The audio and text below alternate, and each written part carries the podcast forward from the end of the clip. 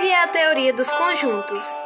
É a teoria capaz de agrupar elementos. Dessa forma, os elementos que podem ser qualquer coisa, números, pessoas, frutas e assim sucessivamente.